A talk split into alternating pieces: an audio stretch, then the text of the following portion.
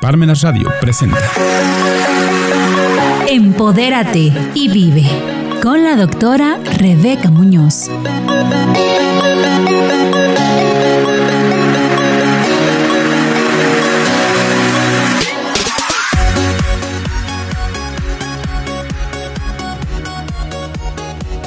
Hola, ¿qué tal? Muy buenos días. Estamos en una emisión más de Empodérate y Vive.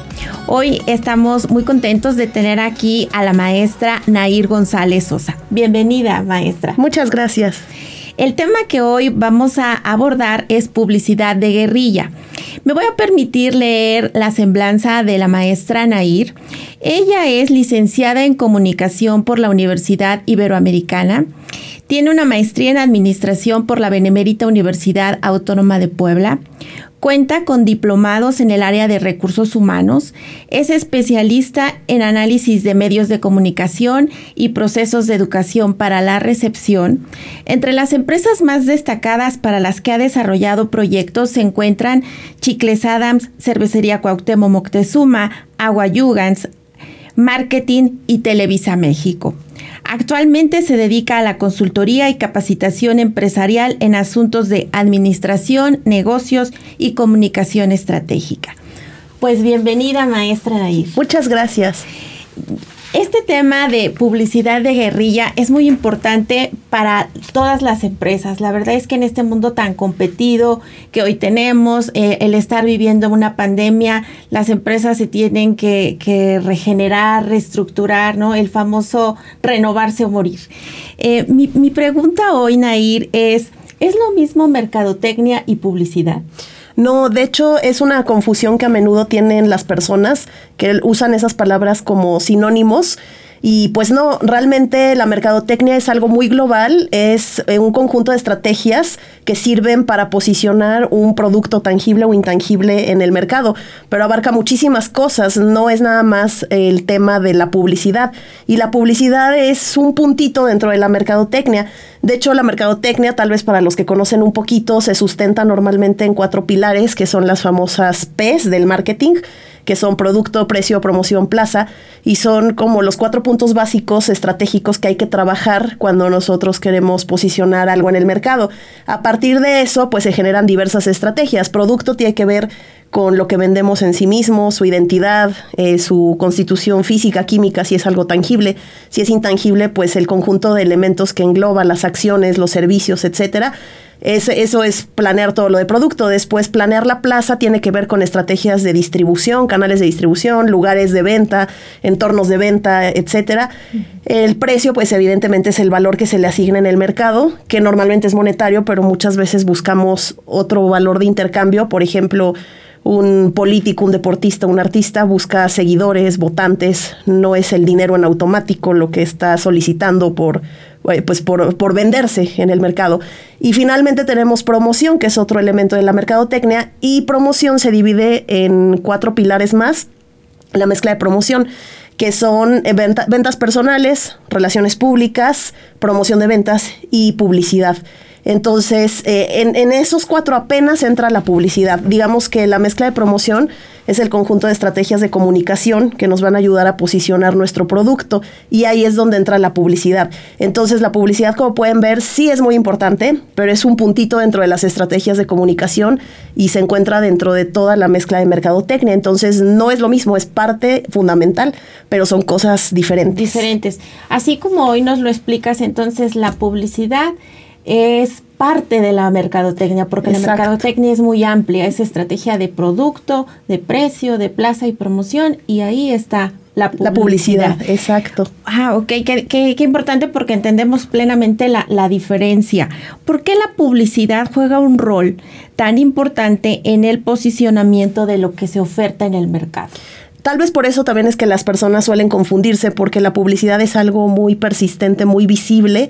Digamos que es la manera eh, pues suprema que tenemos de hacernos presentes ante las audiencias y los clientes y es como saben que existimos y como impactamos su mente para lograr convencerlos de que somos la mejor opción y que nos deben consumir, eh, seguir, adquirir, eh, lo que sea.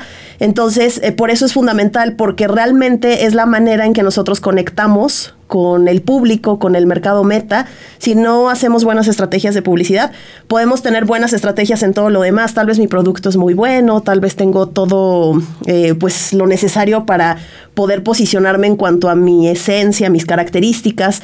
Tal vez mis canales de distribución son buenos, a lo mejor si llego a muchos lugares y mi precio es adecuado, pero si la gente no sabe que existo y si yo no los convenzo que soy su mejor opción, pues de nada sirvieron las otras estrategias. Entonces, por eso la publicidad, aunque sea un puntito dentro de las estrategias de promoción y a la vez la promoción sea algo pequeño dentro de mercadotecnia, pues sí es eh, pues algo prominente para poder conectar con, con el público y darle la información que necesita primero para que sepa que existimos, después para que se convenza que somos la mejor opción y luego para estar manteniéndonos en su mente. De hecho, la publicidad cumple tres objetivos fundamentales, que son informar, persuadir y recordar.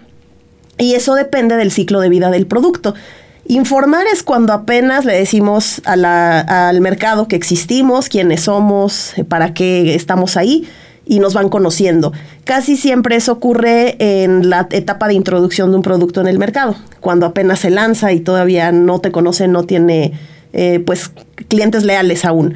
Después tenemos persuadir. Persuadir debe ser algo, un objetivo que se siga siempre, porque pues hay que convencer a las personas desde el momento que le informas que existes y luego te mantienes en el mercado, que tú eres la, mejor, opción. Y ahí es donde vienen más estrategias creativas y, e innovadoras. Y el tercer objetivo, que es recordar, es normalmente para productos ya maduros. Entonces los productos maduros, eh, pues ya, no sé, Bimbo, Coca-Cola, que ya sabemos, bueno, todos sus productos que llevan años en el mercado, evidentemente, pues mucha gente dice, ¿y ya para qué se hacen publicidad? es que ahí está el punto y es donde muchos se descuidan. Recordar es un objetivo fundamental y es para productos que aunque estén en la cima de su crecimiento, tienen que estar mandando recordatorios de que la gente sepa que existen, que siguen ahí. Y lo que siguen ofreciendo, porque finalmente cuando uno deja de tener presente al producto, aunque lo haya tenido presente anteriormente, hasta duda si existe, yo creo que nos ha pasado a todos, que de repente decimos, ah, ese producto ya no lo he visto anunciado, yo creo que lo descontinuaron. Y ahí sigue, pero a lo mejor ya no hay publicidad. Y también porque vienen nuevas generaciones y si queremos abarcar otros mercados, pues tal vez la generación que estaba aquí conoce. Abuelos, padres, pero los chicos Exacto. tienen que saber también de este producto. Tienen que seguir ubicando que existe. Entonces, por eso estas grandes compañías que llevan 100 años de existencia, pues tienen que mantenerse vigentes en la mente de las personas, porque es uno de los objetivos de la publicidad, recordar que existes y, y lo bueno que haces. Ah, ah, ok, ok. Y la verdad es que ahorita, precisamente con esto que hemos vivido de la pandemia, han, nacido muchas empresas de distintos niveles, micro, pequeñas, medianas, grandes empresas. Eh, en nuestro país son más por número las micros y pequeñas. La publicidad, un micro la puede hacer, un pequeño empresario la puede hacer de su establecimiento y de su producto. claro, sí, e, ese también es otro punto, que a veces pensamos que necesitamos mucho dinero para poder hacer publicidad y no, se necesita mucho pensamiento creativo, mucha estrategia ser como muy metódicos en, en, lo que nosotros, el camino que vamos a seguir para alcanzar nuestros objetivos. Por supuesto, conocer a nuestro mercado bien, conocer a nuestro producto, planear eh, lo que es nuestro producto que conecte con el mercado y hay muchas formas de hacer publicidad, aunque no recurramos a medios masivos y, e invirtamos grandes cantidades de dinero, como muchas empresas grandes, que evidentemente pues no está en las manos de los pequeños empresarios, pero hay muchas formas. La cuestión es ser creativos y estratégicos, ¿no? Yo creo que eso es lo más importante. Y bueno, eh, también no pensar como en lo que hace todo el mundo, porque casi siempre los pequeños negocios se dejan llevar por, abro un negocio, ¿Cómo lo doy a conocer? Por un volante. Y eso no. Sí, es más de lo mismo, ¿no? yo creo que eh, por eso en los pequeños empresarios falta eh, ser más profesionalizantes, ¿no? Porque trabajan mucho por imitación Exacto. de qué hacen los demás o qué hacen los medianos o los grandes, como esto de voy a iniciar volantes, ¿no? Exacto. Y además el volante no es para todo mundo, porque tú transmites algo al momento de usar cierto medio, crear cierto mensaje. Entonces los volantes están hechos para negocios más populares. Si tú vendes un producto de lujo, le quitas la percepción de lujo desde el momento que tú te estás publicitando en un volante, porque los productos lujosos no se dan a conocer en esos medios que son más populares. Entonces, desde ahí confundes a la gente y le quitas la identidad. Y después, ¿cómo es el volante? Suponiendo que sí te sirve por el tipo de producto o servicio pero cómo está diseñado, que toda esa parte es la semiótica del mensaje, que estudia eh, todos los signos y símbolos de, su mínima expresión, cómo eh, los usamos para componer un mensaje visual, auditivo, de cualquier tipo. Entonces ahí también viene cómo combinas esos signos y símbolos.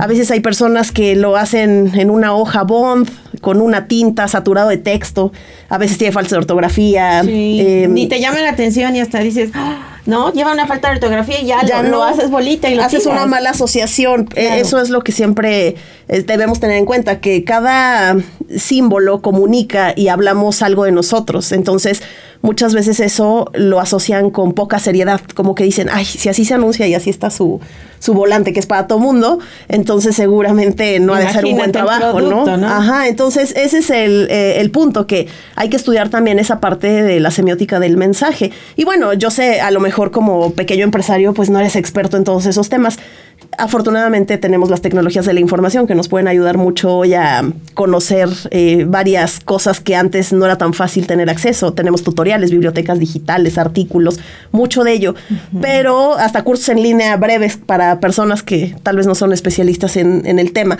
Pero también podemos apoyarnos en contratar a alguna persona que sepa más, un diseñador gráfico, por ejemplo, ¿no? Un, si se puede, un publicista, no digo las grandes agencias que, que cuesta mucho hacer con ellas proyectos, pero alguien que está empezando y que tal vez sabe del tema y nos puede orientar como alguna asesoría, ¿no? Que, nos pueda servir que no sea tan caro, que esté a nuestras posibilidades, pero que nos ayude a, que resulte mejor nuestra publicidad. Ah, ok, excelente, este, Nair. La verdad es que esto sí es como un muy buen consejo para todas aquellas empresas que están haciendo, que no descuiden la parte de la publicidad, porque es el darse a conocer. Eh, nuestro, nuestro tema de hoy es ¿qué es la publicidad de guerrilla y cuál es, y cuál es la diferencia de la publicidad tradicional? Ah, bueno, ese es un punto pues muy importante que hay que saber también, eh, parte de la creatividad que, que mencionaba hace un momentito. La publicidad evidentemente siempre necesita creatividad, siempre. Eso es lo más relevante. En la publicidad. Sí, siempre. No es como un recetario que sigues las instrucciones y ya salió tu publicidad y es adecuada. No, eh, cada producto tiene su identidad y necesita su propia estrategia creativa. Entonces, hay metodologías para planear una campaña, por ejemplo, pero dentro de esa metodología, pues la creatividad es muy importante para cada eh, paso de esa metodología. Entonces, la creatividad es un factor importantísimo y dentro de la publicidad tradicional, pues casi siempre estamos acostumbrados a, pues lo que vemos siempre en los medios masivos, ¿no? El comercial de radio, el de televisión, que ya anuncian el detergente y que sale la señora lavando en su casa, atendiendo a los hijos, ¿no? Todas esas cuestiones que también son como culturales porque tenemos que ver eso, que aquí en México todavía tenemos eh, ciertas figuras arraigadas como la mamá de familia que atiende a, su familia, a su esposo, a sus hijos y que es la que se hace cargo de los productos de la despensa, ¿no? Tal vez en otra cultura eso no funcione. Entonces desde ahí también hay que partir, ver todas esas variables que hay que estudiar dentro de la publicidad, a qué, a qué mercado nos dirigimos y cómo es la cultura, porque no va a funcionar igual una publicidad tradicional o innovadora aquí que en Europa, ¿no? En algún país de Europa. Entonces hay que estudiar todos esos detalles, aparte de la creatividad.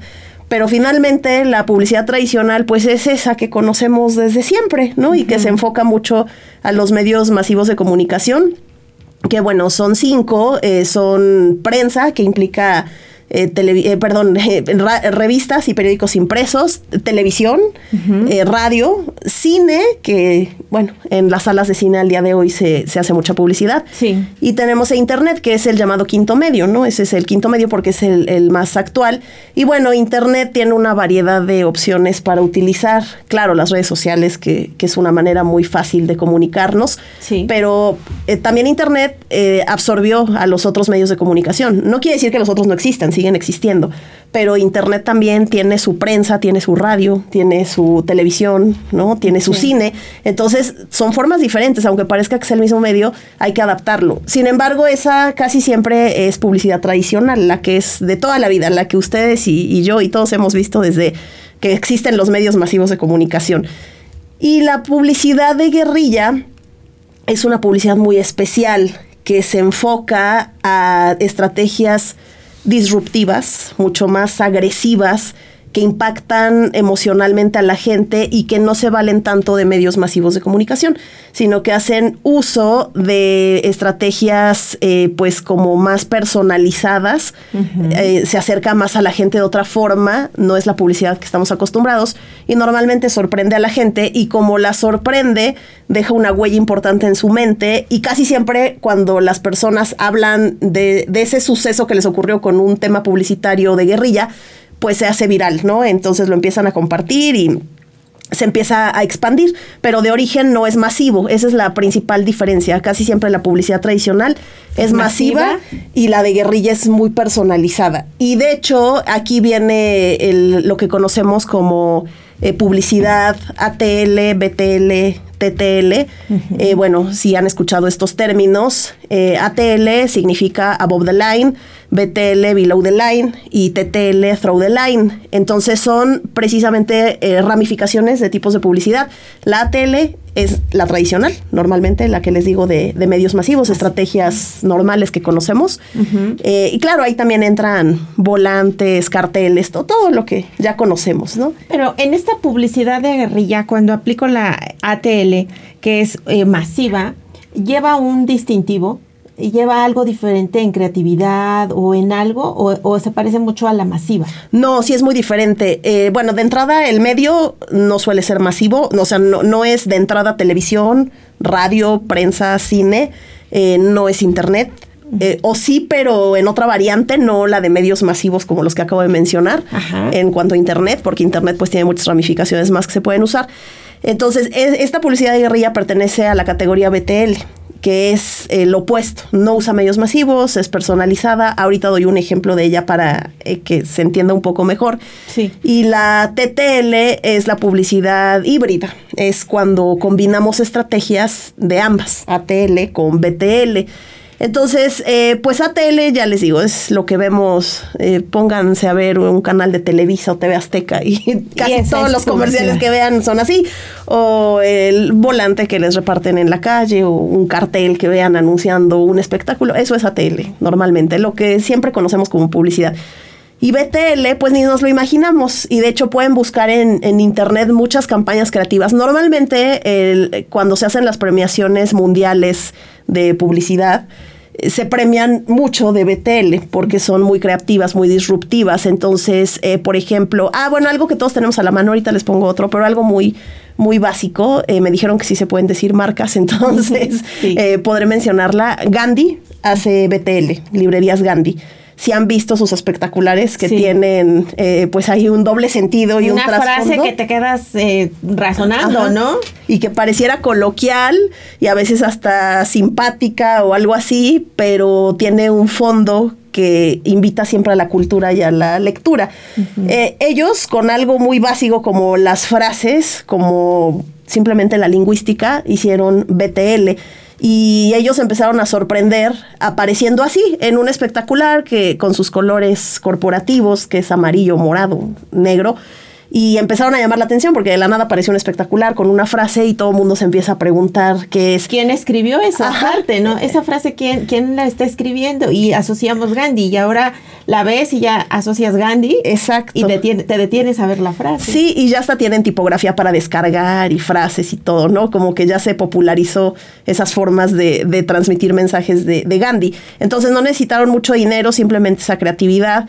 Y de hecho el, el publicista creador de esa campaña dice que ni siquiera él hace completamente las frases, que él lo que hace es preguntarle a la gente común qué frase le dirían a alguien como en doble sentido o con algo oculto para que lo invitaran a, leer, y a la vez asociarlo con la cultura popular. Entonces va recopilando como frases de mucha gente y sobre eso él genera ya sus, sus, eh, sus, frases finales, finales que en, publicidad se le llama copy. Los textos en publicidad se, llaman copy, nada más como dato técnico. Sí, gracias. Y, bueno, es, lo que se genera normalmente. Eso es muy básico, pero hay otras estrategias muchísimo más llamativas. Pueden buscar en internet.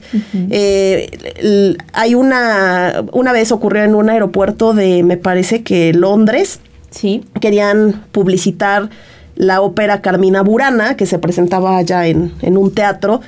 Y en lugar de poner un cartel y bueno, hacer un comercial de televisión normal, como se anunciaría un evento, lo que hicieron fue el elenco de la obra, eh, pues ir al aeropuerto, meterse al aeropuerto como un usuario normal que viaja y, demás, y pues pasar desapercibidos como cualquier persona que está ahí.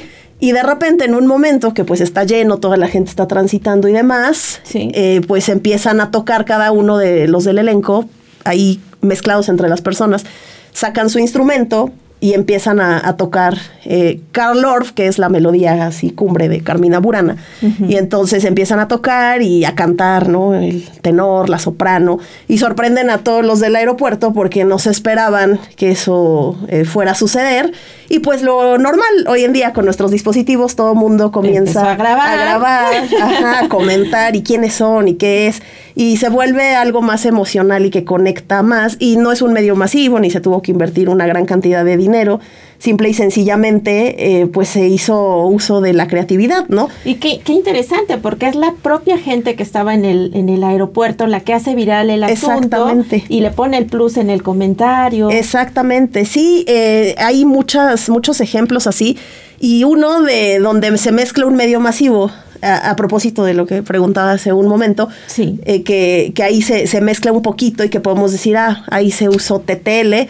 Eh, fue de Volkswagen una, una campaña que se hizo en, eh, me parece, en Hong Kong, en unas salas de cine, muy interesante, también lo pueden buscar en, internet. De hecho, es una campaña que mezcla varias cosas, porque obviamente pues busca Em, representar a la marca Volkswagen como tal, mantenerla en la mente del consumidor, pero a la vez tiene un toque de responsabilidad social, porque ahorita les digo sobre qué tema habla. Y, además es eh, BTL y busca impactar a, la audiencia de una forma diferente. Entonces ahí lo que hicieron fue que en una función de, de cine, normal, como uno llega al cine, pues llegaron las, las personas a, esperar que empezara la película, los famosos cortos que, conocemos. Sí, que pasan al principio, ¿no? Y que pues, normalmente pasa publicidad. Entonces todo el mundo fue entrando a la sala, se sentó en su lugar a esperar la, la función. Y ahí en la sala habían instalado un, un sistema de radiolocalizadores de alta frecuencia donde ellos con el equipo que tenían podían rastrear los números telefónicos de los que estaban en la sala, o sea, podían ubicar cuál era su número para llamarles o mandarles un mensaje. y eso hacen, rastrean, no sé, eran a lo mejor 80, 100 personas, rastrean los números de varios de ellos. Y en un momento, mientras ya todos están con sus palomitas, su refresco, esperando la película y son los cortos, suena el teléfono de, pues de muchos a la vez en la sala, mientras en la pantalla pasan, este, pues videos de algo, ¿no? De comerciales, publicidad, ajá.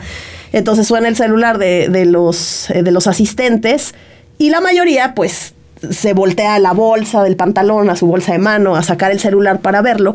Y cuando todos están sacando el celular y, viéndolo, de repente escuchan eh, pues un sonido muy fuerte, como de un choque muy fuerte en la pantalla. Y todos se sorprenden y se espantan, como pues sí, como si fuera un accidente fuerte, un accidente automovilístico. Entonces todos como que se quedan viendo a la pantalla fijamente y se ve como ya todo un parabrisas estrellado y como así, como, si estuvieras dentro del coche y todo se destruyó. Como que ellos. Como que ellos chocaron. Chocaron por haber buscado su celular. Exactamente. Y entonces ya después el mensaje final dice. Eh, mantén tus ojos en el camino, no te distraigas. El uso del celular causa tanto por ciento de muertes eh, por accidentes automovilísticos. Eh, mantente en el camino, algo así, y firma Volkswagen. Entonces, eh, pues eso es guerrilla, ¿no? Que, Y ahí mezcló un medio eh, ATL, que es el cine. Masivo, el cine. Ajá, masivo, con una estrategia BTL, que al final sí fue enfocada pues a esa sala de cine, a esas personas, y así se hizo. Muy personalizada, Ajá. que le sonara el celular y se llevaron la emoción. Eso, e- eso es lo más importante, es establecer más la conexión emocional. No solo decir, ah, sí, bueno, ya sé, ¿no? Que la información de este producto, que hace esto, que sirve para esto, sino establecer ese vínculo emocional. No quiere decir que la publicidad tradicional no deba ser creativa, claro que no toda debe ser creativa en su ámbito, pero esta publicidad debe tener la de guerrilla, un toque más creativo todavía, más innovador. Más creativo, innovador, personalizado Sí, y generar una emoción exacto, para sí. que quede grabado en la mente el mensaje. No entiendo que esta publicidad de Volkswagen es un mensaje social para Exacto. disminuir el- los accidentes. Y de paso posiciona la marca, ¿no? claro, o sea, fue un ganar-ganar. Exactamente. Entonces sí, la verdad es que con simplemente crear un video fue fácil conectar. Ay, excelente. La verdad es que nos estamos enterando de todas las estrategias que hay que podemos aplicar a, a nivel empresarial, micro, pequeño, mediano, y también conocer de qué es lo que están haciendo las grandes empresas hasta a través de esta publicidad de guerrilla, que seguramente ah, hemos escuchado, pero no asociamos qué es esta publicidad de guerrilla. Exacto, sí, probablemente. ¿Por qué es tan importante conocer al mercado y a las audiencias antes de tomar decisiones sobre la aplicación de estrategias publicitarias? Pues precisamente por lo que les comentaba, que la publicidad no trae un recetario mágico que, digamos, sigue paso a paso y así sale el pastel para todos, no va a suceder. Eh, a veces eh, eso quisiera la gente, ¿no? Dame la fórmula especial, no existe. existe un conjunto de estrategias que tú tienes que mezclar para que todo dé un buen resultado, pero todo parte desde la investigación de mercados. A lo mejor no la vas a hacer formal desde un punto de vista metodológico porque cuesta mucho dinero y hay que tener mucho conocimiento para hacer una investigación de mercados formal pero al menos sí te puedes dar a la tarea de investigar lo que más puedas, ya sea documentalmente o al menos aplicar alguna encuestita a clientes, a personas, platicar con tu cliente, conocer a tu cliente, observar a la competencia, observar el entorno, cómo se comporta. Sí puedes hacer mucha investigación, porque si tú no tienes claro eh, a quién te diriges, en, en qué contexto están, quiénes son, qué quieren, qué buscan esos clientes en los que tú estás poniendo el ojo, pues obviamente vas a diseñar un mensaje inapropiado o vas a usar medios inapropiados. Eh, por ejemplo, no es lo mismo que tú le vendas algo a personas de la tercera edad a que se lo vendas a jóvenes, ¿no? Sí. Porque reciben diferentes los mensajes, usan medios diferentes y no están en la misma sintonía. Y puede ser el mismo producto, porque hay productos muy globales como Bimbo, ¿no? Coca-Cola, que todo el mundo de todas las edades, de todos los sectores sociales Lo consume. Pero si tú quieres llegar a uno o a otro, tienes que buscar estrategias adecuadas o hacer una global que conecte con todos, ¿no? Vemos las campañas de Coca-Cola que... La familia. La familia, el amor, la felicidad, que bueno, eso conecta con las emociones de todos, ¿no? Pero aún así, cuando quieren segmentar un producto muy específico, en un tiempo sacaron Coca-Cola Live, creo que ya está, aquí en México no la he visto ya, pero eh, una de etiqueta verde, que era con stevia, más eh, un enfoque orgánico. Bueno, evidentemente eso era para jóvenes, jóvenes, adultos jóvenes, porque las personas de la tercera edad pues no están familiarizadas tanto con ese tema del orgánico y lo saludable, ¿no? Es, es- es otro tipo de alimentación la que se recibía antes y no están preocupados por esos temas de si es vegano, si tiene gluten o no tiene. Y aparte, eh, yo creo que por un tema cultural ya a esa edad ya tienes muy, muy Sí. formado hasta tu personalidad y el tema del consumo. Exactamente, entonces ya es difícil y a ellos tal vez no les interesa ese producto y por eso no es, no es tu mercado, ¿no? Entonces, ¿para qué inviertes tus recursos en algo que no conecta por sus características psicográficas, demográficas, ¿no? Culturales, todo? No tiene sentido. Tienes que conocerlo, saber bien cuáles son esas características, eh, pues, especiales. De hecho, los mercados normalmente se segmentan por cuatro variables, que son las psicográficas, que tiene que ver con gustos, intereses, preferencias, ideologías, lo demográfico, que son datos objetivos medibles que normalmente encontramos en registros estadísticos como la edad, el sexo, el nivel de estudios, nivel socioeconómico, todo eso. Eh, lo geográfico, que es donde está tu mercado, ¿no? En, eh, territorialmente donde está, y si las condiciones de ese territorio impactan en algo en tu producto, ¿no? Por ejemplo, el clima o algo así. En muchos casos, pues no impact- impacta, en otros sí. Y la parte de la característica de consumo, que es lo que normalmente ellos están habituados a adquirir o consumir, por gusto, por necesidad, pero ya tienen como una tradición sobre eso. Esos cuatro aspectos los tenemos que estudiar en cualquier mercado y sobre eso tomar decisiones de cuál es el mensaje que más eh, conecta. conecta y el medio, ¿no? Porque los adultos mayores los pones eh, con redes sociales y eso, y no digo que no hay gente que lo, usa. Pero no es en, sus, en su mayoría. Exacto, y la mercadotecnia, la publicidad, no es por excepciones ni por minorías, es por lo que hace la mayoría del grupo al que te quieres dirigir. Dirigir o enfocar. Nair, pues la verdad es que qué gusto haberte tenido aquí. Por mí yo me quedaría, vaya, más horas aprendiendo de todo lo que dices. Un tema muy interesante, de mucha aplicación para, para los empresarios que hoy están eh, pues batallando, ¿no? Con, el dar a conocer su producto, todo lo que has dicho es muy interesante y de mucha aplicación. Te agradezco mucho que hayas Gracias por la invitación, al contrario, muchas gracias, un gusto. Igualmente, pues eh, con esto cerramos una emisión más de Empodérate y Vive. Agradecemos a la maestra Nair y por supuesto a Mirna Cortés por acompañarnos hoy desde el control de cabina. Muchas gracias. Empodérate y vive.